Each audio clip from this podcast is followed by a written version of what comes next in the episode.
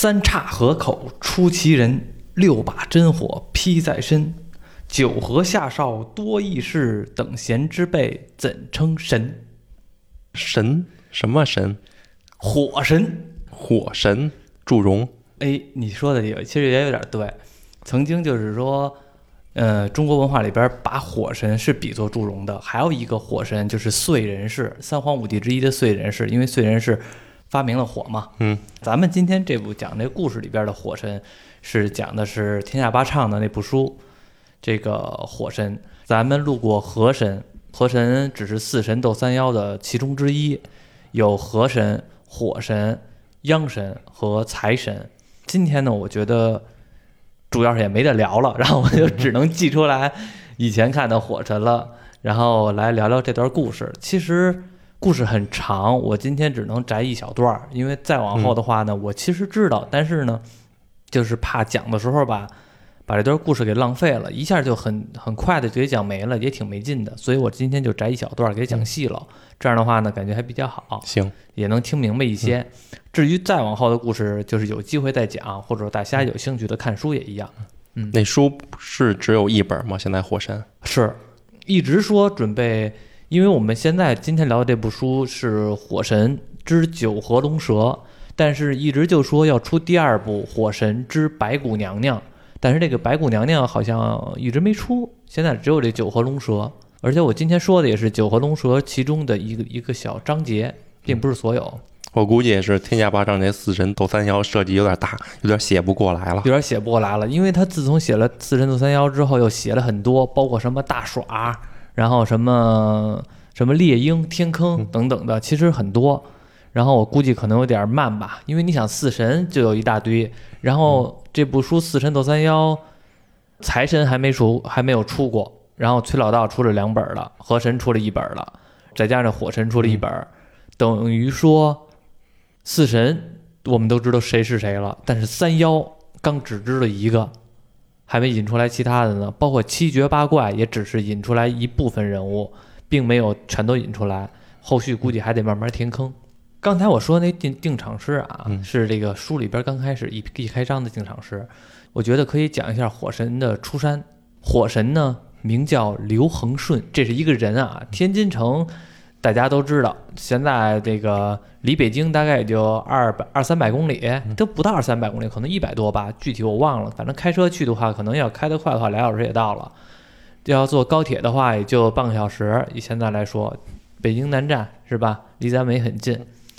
而且天津那边呢，自古以来呢，都是一个比较繁华的地区，因为它东临渤海。大家都知道，只要是有海的地方，其实它运输就发达。古代呢，称那地儿呢为陈塘关，其实就是李靖、哪吒那个地方。然后退海还林，明成祖朱棣呢又在这儿设了一个卫，屯兵屯粮，改名叫天津卫。所以这就为什么。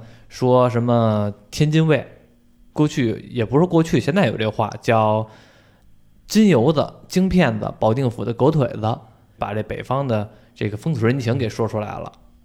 因为天津这个城啊，水陆两路码头的一个咽喉之地，所以其实过去大家都知道比较发达。过去有漕运嘛。北京这边有一个通州，是吧？苏州也有一个通州，过去有一对对联儿，叫南通州、北通州、南北通州通南北。其实讲的呢就是这条河，这条河什么河呢？就是京杭大运河。我们小时候看历史书不是也说过这个京杭大运河嘛？其实呢也是经过了天津，而且是天津这边算是一个比较咽喉的地区，所以那边都是比较繁华的，任何人都可以在天津讨生活。而且说在天津讨生活的人吧，有点本事的。你就能讨着好点的生活，你没点本事的，你卖苦力是吧？也能挣个钱花，也饿不死你，就看你自己的本事能耐了。我们今天说的这个人物呢，叫火神，就是刘恒顺，他是干嘛的呀？我猜一猜他的职业吧，我没看过，嗯，火神啊，嗯，他既然被称为火神，他我觉得他职业跟火有关，对吗？聪明，难道是个打铁的？不对，再猜猜，烧锅炉的？不对。烧锅炉的能称为火神，这这这也太便宜了。打铁的还算，我还算你那个靠点谱。烧锅炉的 应该叫煤神。做饭的，做饭应该叫厨神啊。没准人是爆炸出事吗？哎，你还别说，啊难道是搞火药的？哎，你还我我，你还别说，你这有点有点那个什么，有点这个这个灵动力，还真猜他八九不离十。人称他为火神啊，其实他职业呢，并不是说搞炮仗的，他是派出所所长。但是为什么称他为火神呢？因为他家呀就在这天津城的一个叫火神庙的村儿住，然后火神庙的村儿呢，他就是在这派出所当所长，这派出所呢又叫火神庙派出所。派出所叫火神派出所，对，所以他称为火神。火神庙派出所，火神庙派出所。然后还有一个问题呢，就是这个村儿啊，全都姓刘，这一村人全都姓刘。咱们其实咱们都知道，你农村肯定是有的村儿就是一个大姓儿嘛，像你们不就姓罗的多吗？嗯然后像还有附近的姓李的多，全都是有的。像那个火神庙他们村呢，都是姓刘的，而且他们村自古以来就有一个营生，他们那边地不行，就是种什么都不长，那个盐碱地比较多。然后呢，盛产什么呢？盛产硝石，所以他们这个村儿全都做炮仗。就是别的村可能做完的炮仗之后，是不是那个放的不响不焦亮？他们村做的炮仗呢都比较好，而且手艺都比较棒，把这个炮衣呢都弄得特别瓷实，所以他们这个村儿出炮出炮仗特别有名儿。现在咱们这个进炮仗就嗯用的比较少了，过去用的比较多。什么盖房、出殡、丧丧、嫁娶，是吧？然后全都用炮仗，包括说谁家买卖开张都得放两鞭。现在其实少的多了，都没有这个了，摆两盆花就完了。他们村儿呢，现在都知道了啊！我这位我已经说了，刘恒顺他们村儿就是这个火神庙村儿，他在这个火神庙村儿这个派出所当所长。还有一个原因是为什么管它叫火神呢？为什么叫刘恒顺？因为它是横着生的，就是横着待哦，在肚子里边儿它是横着。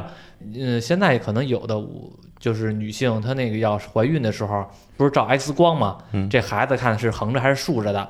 如果竖着就没事儿，就是正常的生产。要横着的话，不是还得女的她得做那种，嗯我我没我不知道什么东西啊，反正就是哈下腰来，然后再站起来，也不知道怎么着，然后能让这个哈胎位在里边就嗯正了。横着不就是胎位不正吗？生出来的时候会有点问题。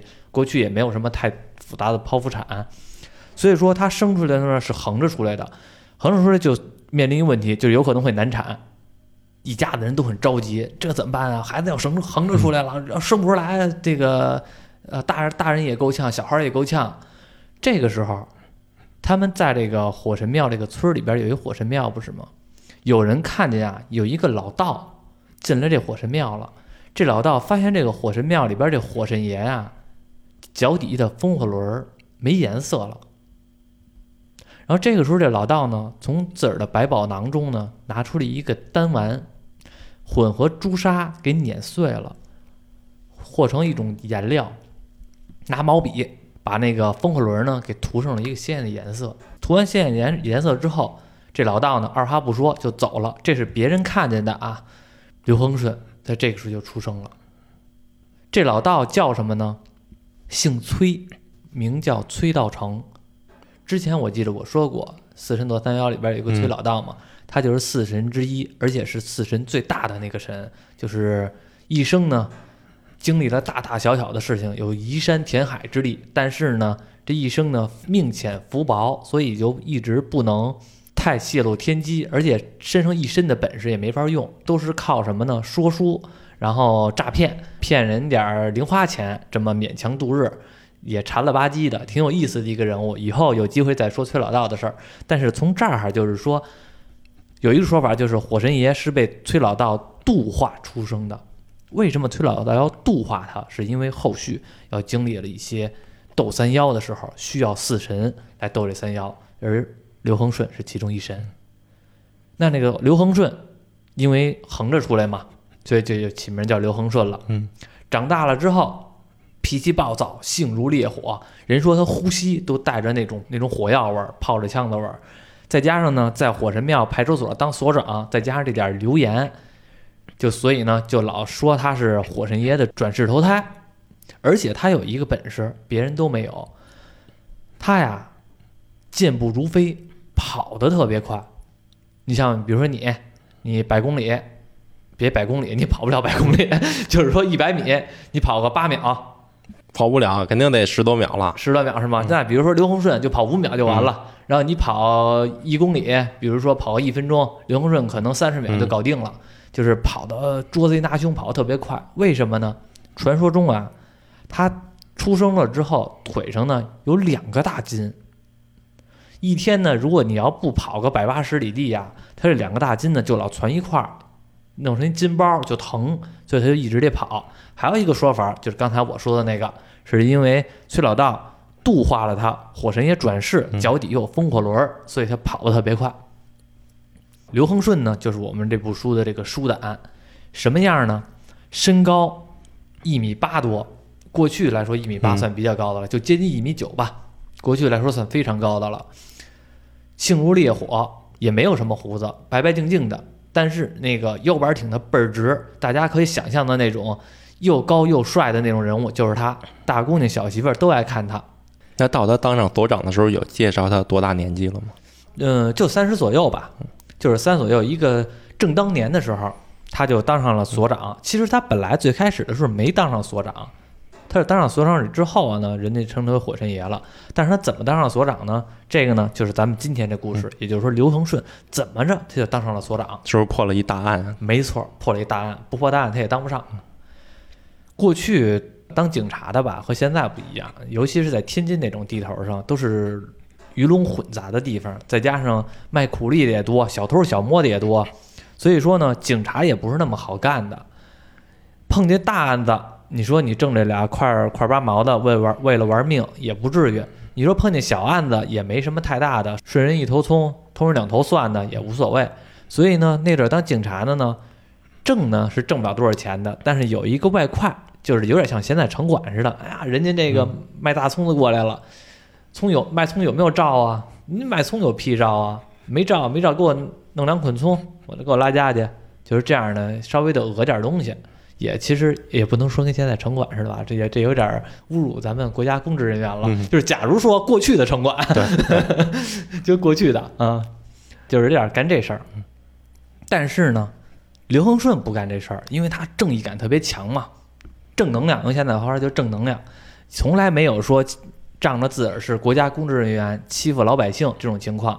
有什么事儿呢，能帮着还帮着，所以说呢，老百姓也喜欢他。但是呢，小偷小摸的呢也不讨厌他，因为其实小偷小摸的也犯不了什么大案子，而且说有这么一个当警察的，有的时候也能帮你说点好话，比如说偷人偷人点儿什么两头蒜，也不是什么大案子，然后差不多就得了，在派出所里边杀俩逼头也就得了，放该放出去放出去了，至少不讹对方钱。所以说呢，小偷小摸也不是特别讨厌刘恒顺，有的时候呢也都为他来来卖命。什么叫卖命啊？你当警察的时候吧，你得有一些口风，得有舌头，嗯有的时候呢也帮他探探消息。这阵儿呢，刘恒顺还不是说所长，是一个公职人员，在这个火神庙派出所任职。天津城出了一场大案子，什么案子呀？在晚上一夜之间，有五个黄花闺女被人先奸后杀。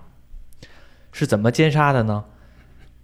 门呢是锁着的，是拿女性的小衣，也就是内衣堵住了嘴，然后呢俩手给绑上，然后呢趴在桌子上边就给先奸后杀了。最后呢杀是直接抹脖子就给杀死了，一夜之间杀了五个，也不知道谁做的，而且呢谁呀、这么快这么晚上一夜之间能干出这么走门闭户的事儿？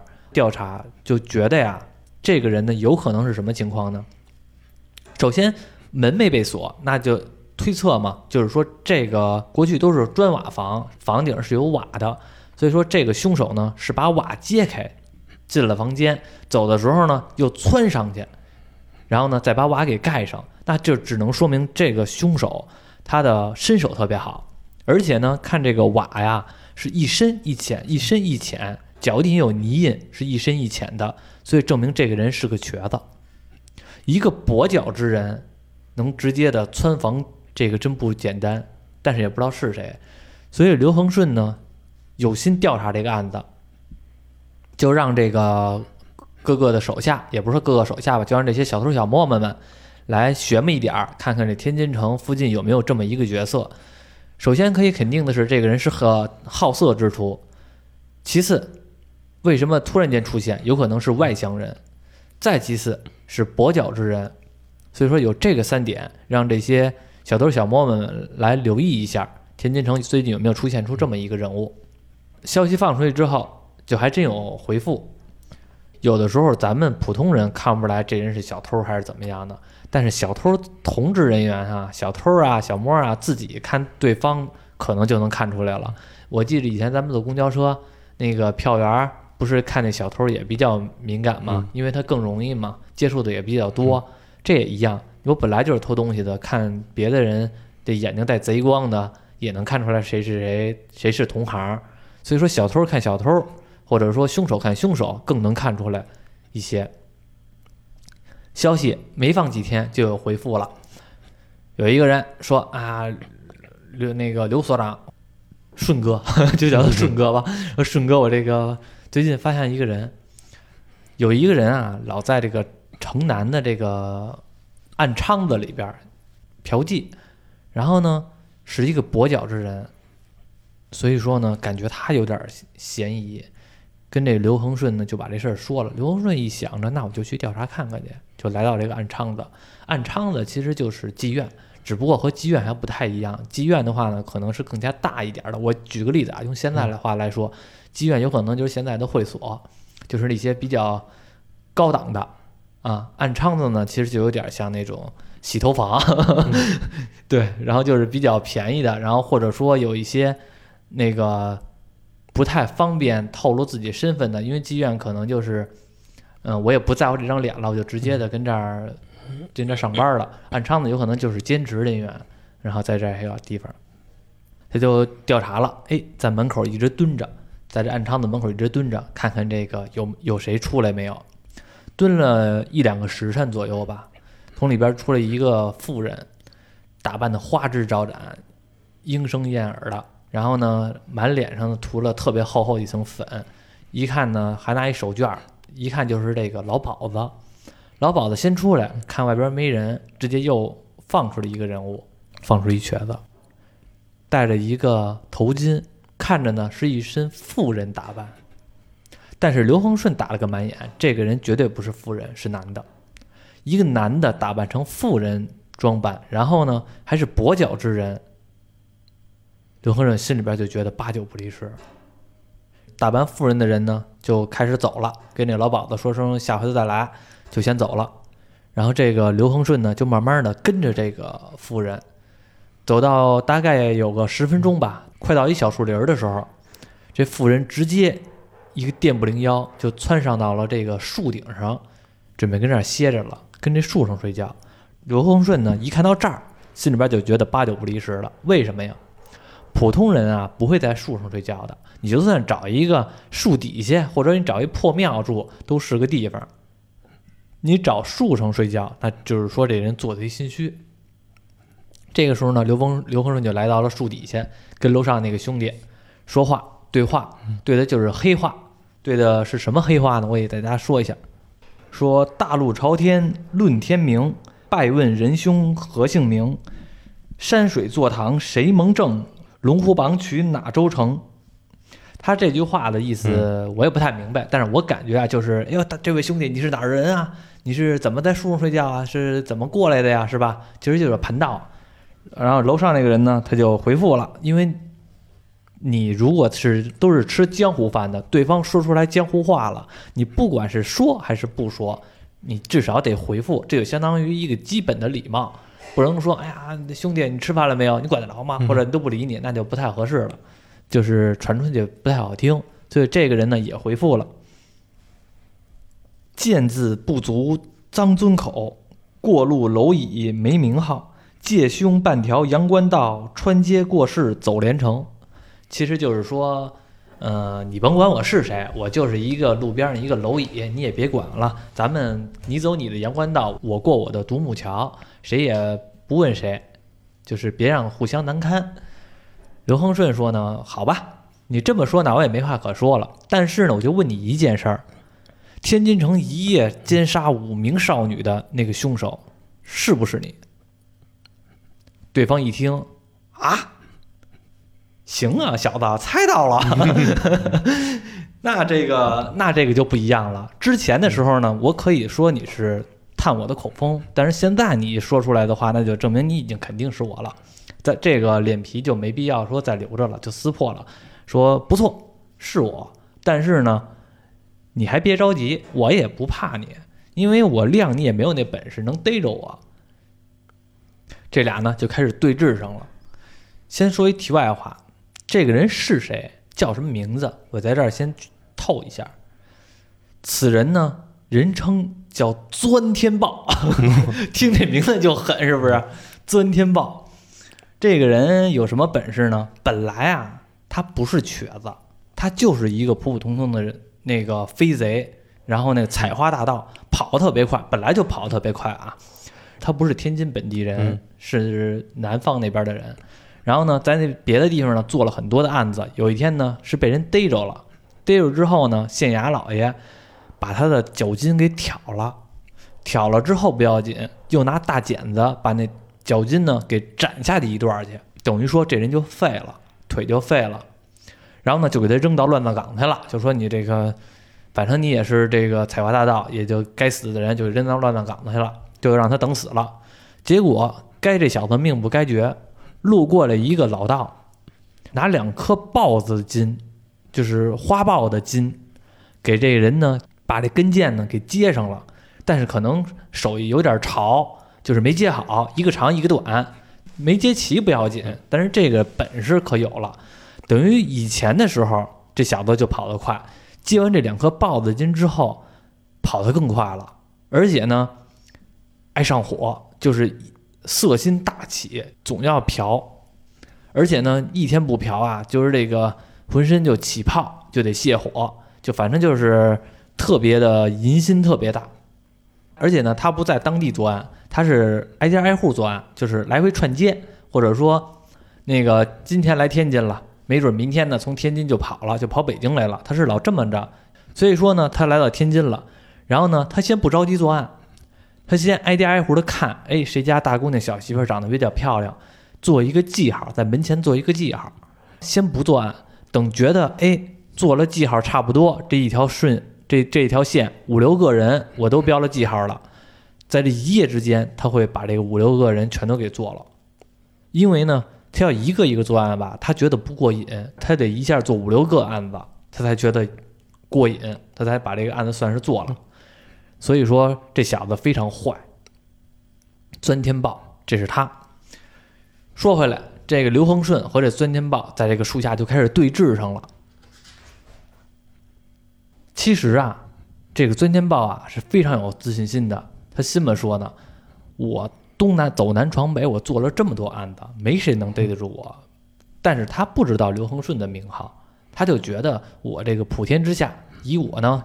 这个两上腿上的功夫应该算是第一了，应该没人能逮着我了。也得赶上这小子命背，让他赶上刘恒顺。刘恒顺比他还强一手。说时迟，那时快，这个钻天豹就开始跑了。刘恒顺呢不要紧，就开始追，哒哒哒哒哒，就在天津城外边追。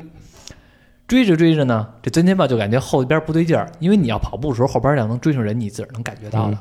所以说呢，就感觉我操，这后后边这人怎么还能追上我呢？就继续往前跑，就这么跑，得跑了大概一个时辰，然后呢，一下刘洪顺就给他逮住他后脖颈子了，就逮住了。一下这钻天豹就说：“行，你说你小子行，但是呢，你这不是好汉，为什么呢？因为我刚从暗娼子出来，一下呢嫖了五个窑姐儿。”所以我呢，这个脚上没劲儿，然后呢也没吃饱饭，所以你现在逮着我呢，不算什么本事。这刘恒顺呢是一个自负之人，有点太自傲了。然后他其实中途的时候，他就能逮着这个，但是他为什么依然跑了一个时辰呢？他跑到一半就想看看这个钻天豹这小子呀，究竟能跑多快，有多大本事，想挑战一下，或者说想想试试你的身手。所以说呢，在逮了一个小时辰才给他逮着。然后钻天豹这么一说，他也不服气啊，说那行这么着，你想怎么着？钻天豹说了，我呀，现在我特别饿，我得呢先吃个饭，然后歇够了，把腿劲儿歇够了之后，咱再开始。刘恒顺说：“那这也大晚上了，别的地儿也没有了，咱们去一个二婚铺，也不也不给你系什么镣铐子、手铐子，因为刘洪顺比较自信嘛，觉得你也跑不了。那行，咱就找一饭馆，还没过还没停业的，就跟那儿吃点东西去，直接就带着这个钻天豹请他吃饭去了，给这个钻天豹呱呱呱就开始吃，吃饱了喝足了，又歇够了腿儿，歇了可能又歇了两三个时辰，感觉浑身上下。”都精力充沛了，说行，我现在好了，差不多了。钻天豹想的是啊，我今天啊，我能跑我就跑，跑不了我也拼了命了。反正呢，我现在已经歇够腿了。刚才我要是不说这点事儿啊，我也就是进黑进监狱挨枪子那个吃黑枣的命。现在呢，我至少还能拖一拖。吃饱了喝足了，准备开始就在城天津城外就开始跑。这一跑不要紧。跑了整整三天三夜，没有人知道他们跑到了哪儿，也没有人知道他们跑跑得多快，只知道三天没见着刘恒顺，三天也没见着钻天豹。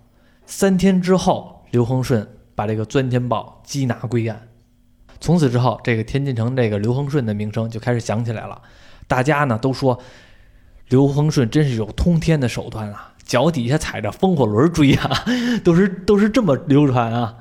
其实呢是怎么回事呢？就是这个钻天豹跑特别快，刘洪顺一直追，追了整整三天三夜，都有可能。我估计啊，照这么个速度的话，都得追到山东了，没准又给又给追回来了。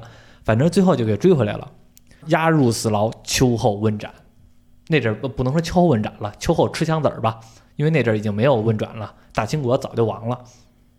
刘洪顺呢受到了嘉奖，上边呢也受到了嘉奖，赏了一千块银元，但是呢到刘洪顺手里边只有十块银元了，因为呢经过层层剥削，老大的拿，老二拿，老二拿了，老三拿等等的，到刘洪顺手里边就十块银元了，作为一个奖赏，但是刘洪顺也不在乎，他也不在乎钱，然后呢就给他升职加薪。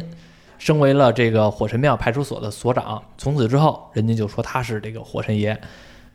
刘洪顺手底下还有俩人，一个叫好像一个叫张赤，一个叫张燕，好像是啊，就是人都说这两个人就是火神爷的童子等等的。而且他这个火神庙的这个规格，包括他是所长嘛，下边的人物，再加上有什么手下捕快之类的，都和火字沾边儿，所以大家都说他是火神爷转世。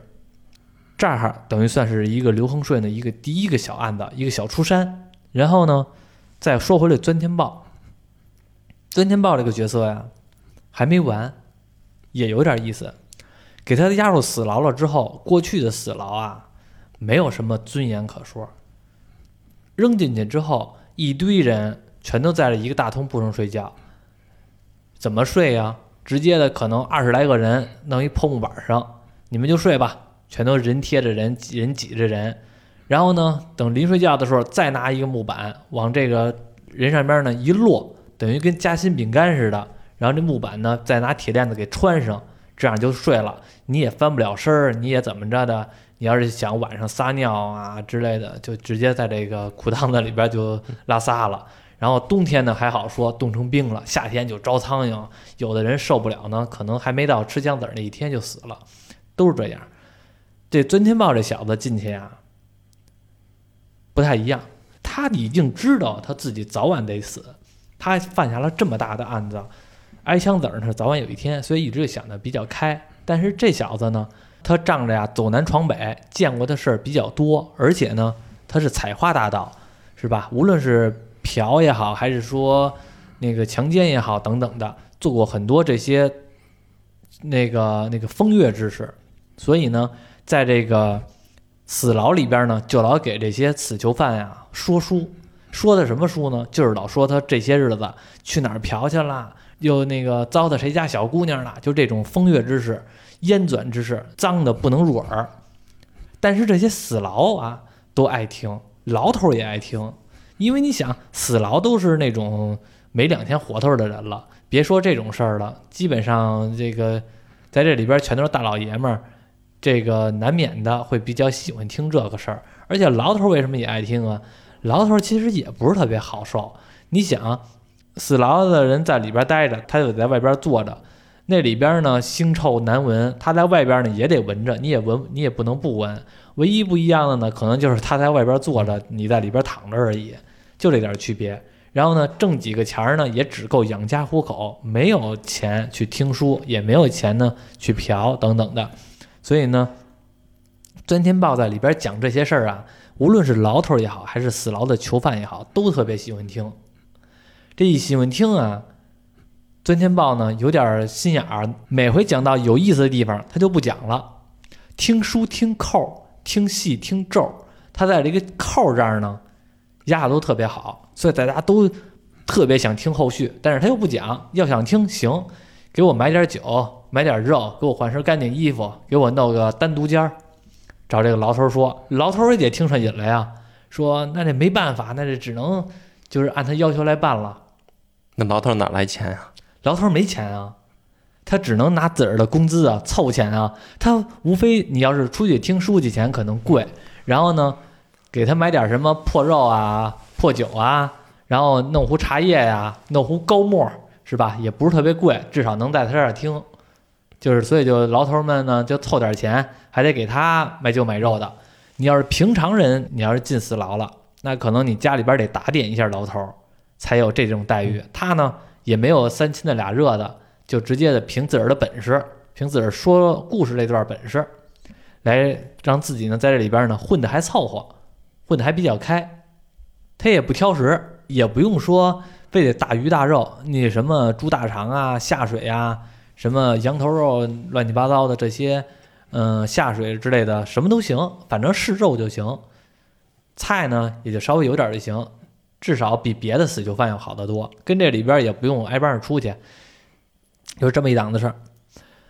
话说回来，赶上秋后问斩的这一天，上法场是哪儿呢？天津城的这个叫小刘庄砖瓦厂，上面有一个美人台。这美人台就是行刑台，取自销魂之意。一大堆这些死刑犯，一个个的戴着脚镣子啊，戴着手铐子呀，一个蓬头垢面的，脏了吧唧的，就开始游街示众。过去的老百姓没有太多的娱乐活动，都愿意看这些死囚犯挨枪子儿，或者说杀人、砍头、出红差，觉得有意思。也没有电视看，这个就是免费的电视啊，而且还这么刺激，对不对？好多的什么大买卖铺子都关张了，就为了看这些事儿。然后有的那些掌柜的带着伙计，伙计牵着媳妇儿，媳妇儿带着孩子，孩子孩子牵着狗，就全都过来，一家伙儿全都过来看来了。其中有这么一位，所有人都是那个破衣烂衫的，就是有这么一位，身子呢穿着一身红，跟戏台子似的，就跟那武松那帽子似的，脑袋上呢还戴一个手正借银花，然后呢脚上呢还是云履的鞋，云履的袜。穿的特别好，特别精神，看着跟戏台子似的。然后一边走呢，还一边唱着歌，唱的也不能唱着歌吧，唱着戏，《绿林好汉》什么二十年后又有一天好汉，就是那种特别的亢奋、特别的正义的那种戏戏文。大家不知道的都以为说，哟，这人肯定是个大英雄，不怕砍头，是个真汉子，都这么给人说大拇哥，一路上呢都给他鼓掌叫好。其实他是谁？他就是钻天豹，只不过这些老百姓不知道而已。过去也没有电视，他哪知道钻天豹长什么样啊？所以就还给他叫好呢。出红差这一天呢，刘恒也去看了，一看见钻天豹呢，哎，你还别说，混的他妈的在这个死牢里边还倒胖了，白白净净的，还弄了一个这么打扮的行头。你说这不是东西的玩意儿，他不知道怎么回事啊，不知道是为什么钻天豹在里边还能混得这么好。真正原因呢，就是刚才我说的那一套。行刑的是谁？是《四神斗三妖》系列这个大回目中七绝八怪之一，叫金枪陈八了眼。这陈八了眼也和崔老道有关。当初的时候，他是一个军阀的一个手下，协助过崔老道捉妖，就是这个陈八了眼就协助过崔老道捉妖。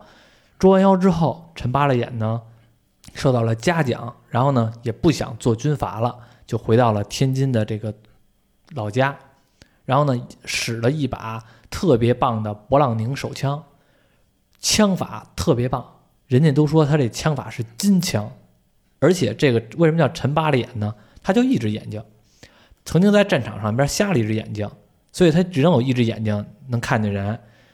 他还有点吭劲儿，就用了一只眼睛练了一一身的这个好枪法，所以就管叫金枪陈八脸。他在七绝八怪中占的是一绝，行刑的就是他。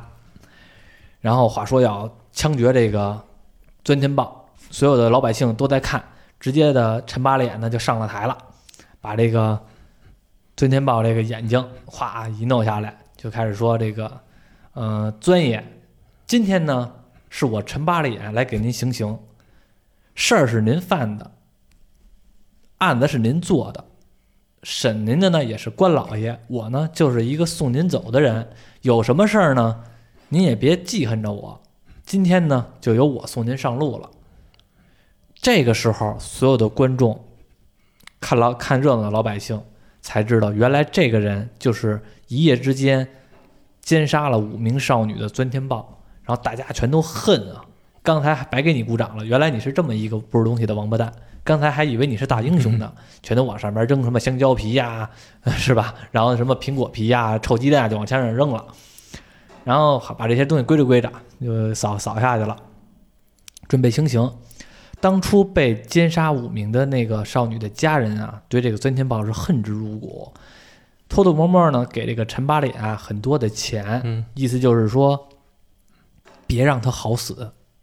你要是有的人的话，一枪对对着太阳穴，棒一枪死了，不解恨。所以意思就是什么呢？你给我让他受点罪。就是给这个陈八脸钱，按按说起来，行刑的人呢是不告诉对方的名号的，就是说我是谁谁谁，我哪村的，我叫什么名儿。一般的行刑手是不告诉被行刑的人的。但是陈八脸呢，当初是当过兵，所以不不在意这个，直接就报上名，我是陈八脸。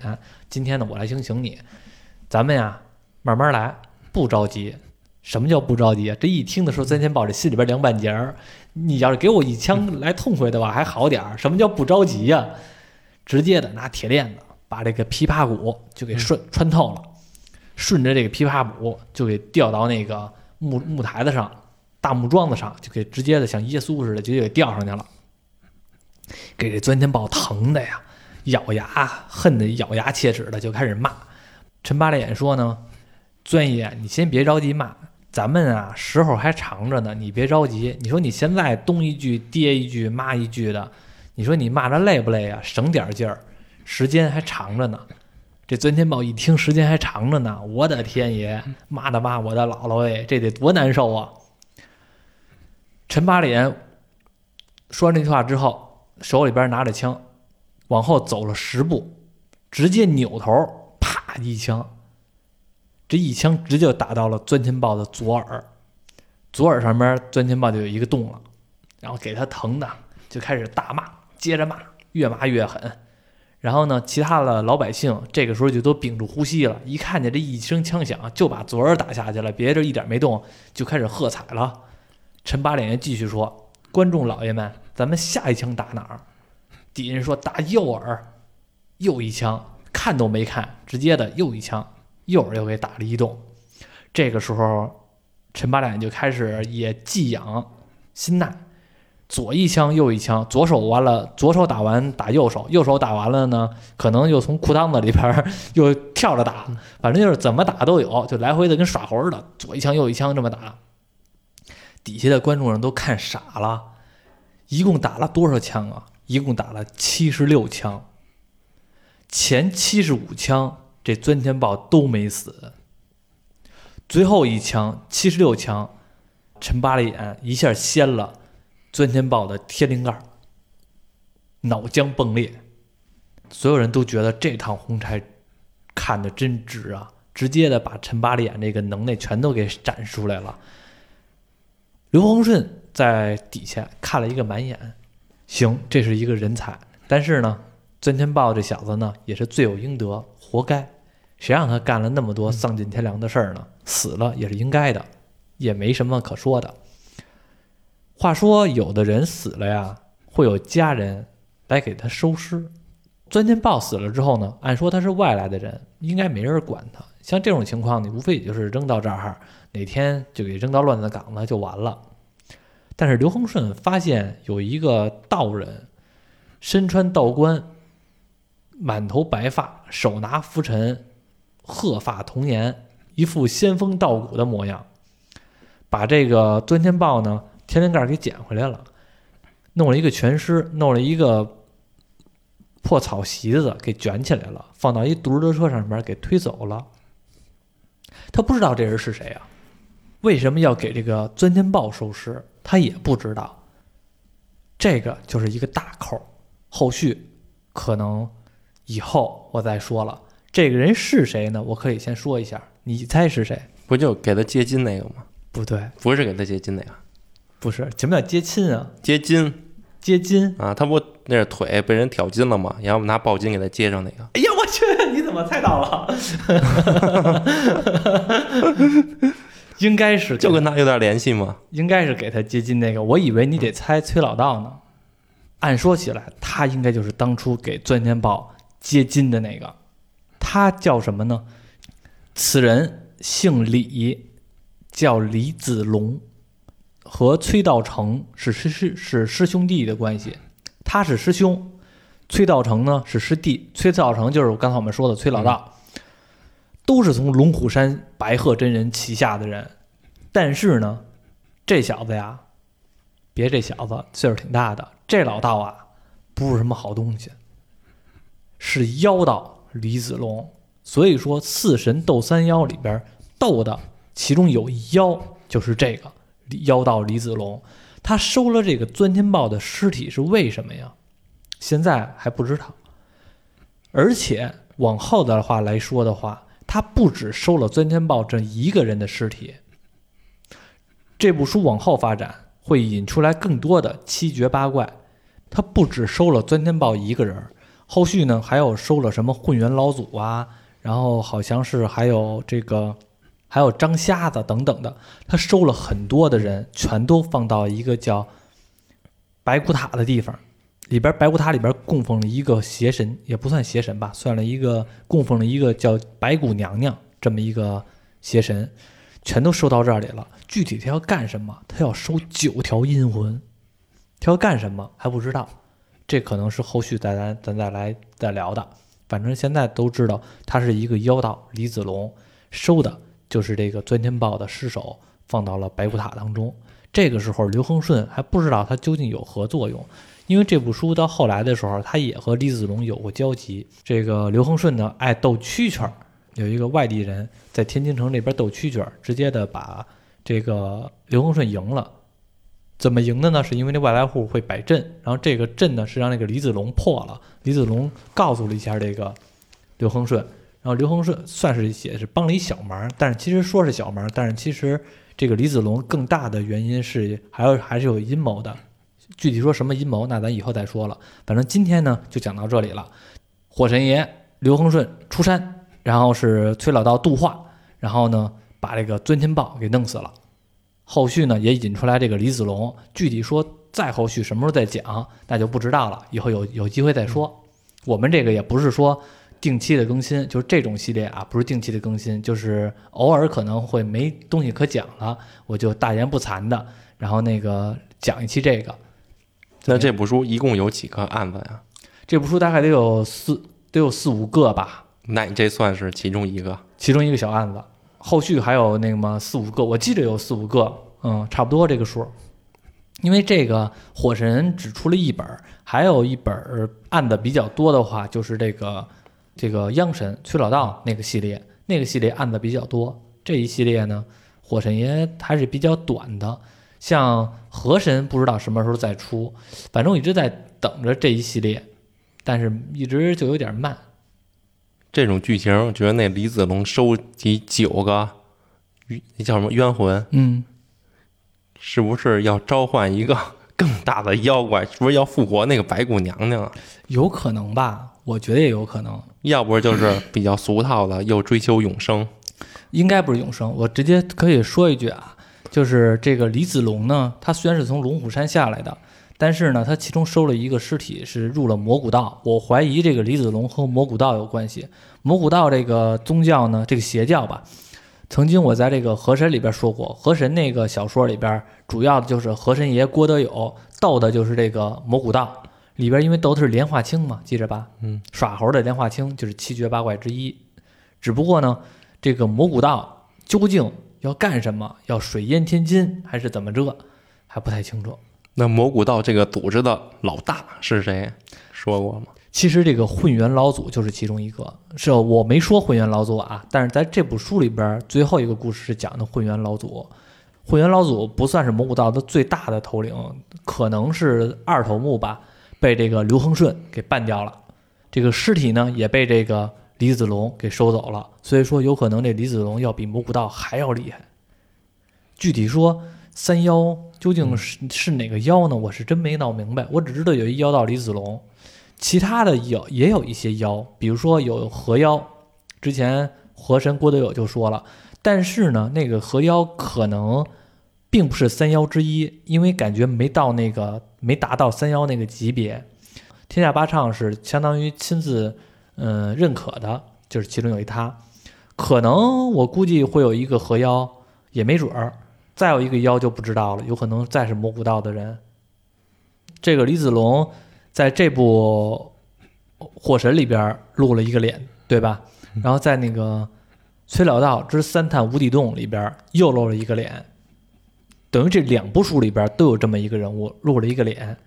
按说起来，还是崔老道那部书是李子龙先露的脸。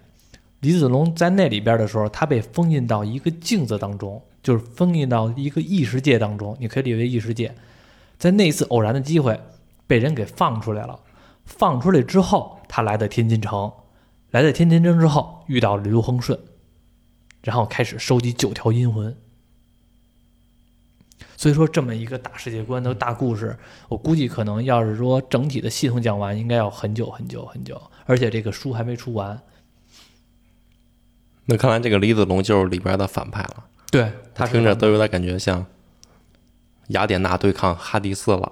哇！一方创造圣斗士，一方创造明斗士。哎，你要这么说的话，那就是李，那就是崔老道创造了圣斗士，也就是这其他的四神，呃，其他的三神。因为这其他的三神，我不知道郭德友和他和这个崔老道有什么关系，但是至少有一点啊，财神斗战龙是崔老道度化下山的。斗战龙呢，本来是三足金蝉，就是小蛤蟆。